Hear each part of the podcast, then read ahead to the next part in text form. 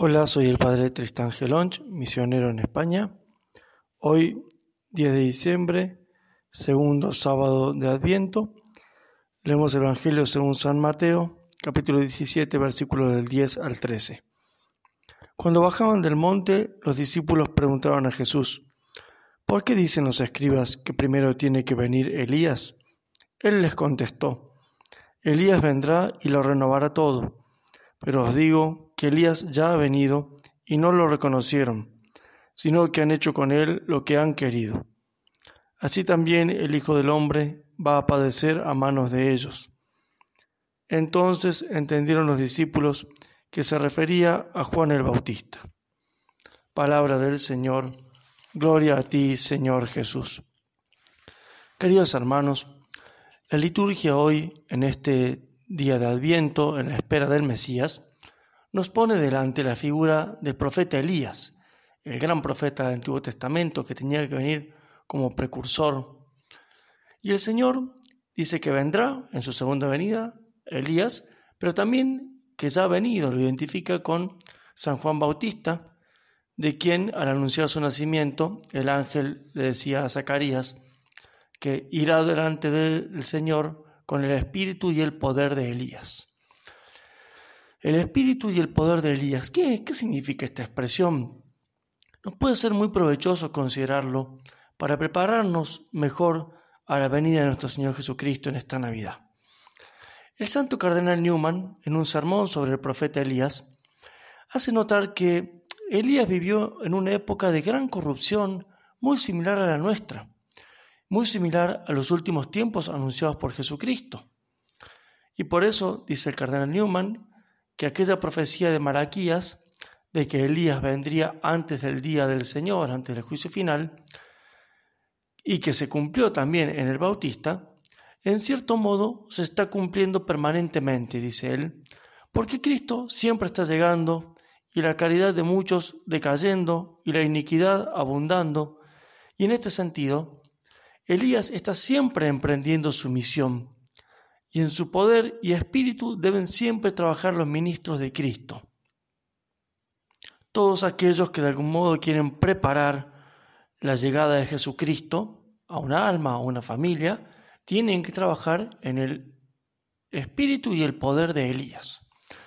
Pero, ¿cuál es este espíritu y este poder? Cardenal Newman busca la explicación en aquella manifestación de Dios, aquella teofanía que tiene el profeta Elías en el monte Oreb, donde Elías escucha las palabras de consuelo que lo reconcilian con su misión, con su obra, porque Dios le enseña que a él se lo encuentra en lo secreto, en lo silencioso, en el susurro de una brisa. El espíritu y el poder de Elías es el poder y el espíritu de Dios el mismo Dios que obra en lo secreto muchísimo más que en los éxitos externos y que de una oración o de un sacrificio ofrecido realiza grandes conversiones y grandes obras.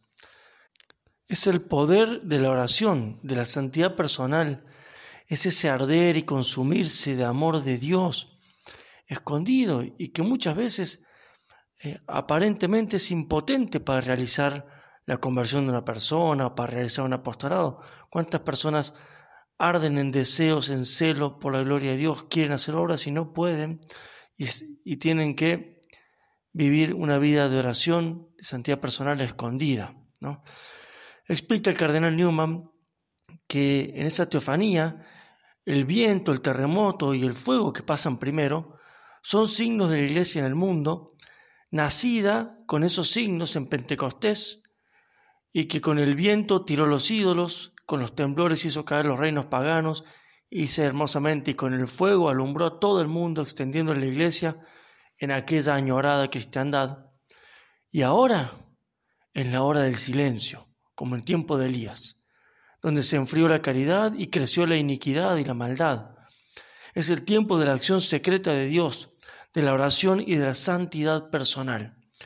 Esto es lo que de algún modo entendió, por ejemplo, Santa Teresa ante el mal creciente de su época, y ella, encerrada en su convento, hizo suyo ese grito de Elías, vive el Señor en cuya presencia estoy, yo ardo de celo por el Señor, Dios de los ejércitos. Y así Santa Teresa se decidió a cumplir con perfección su parte en la obra de la salvación, observar sus votos, oración y penitencia.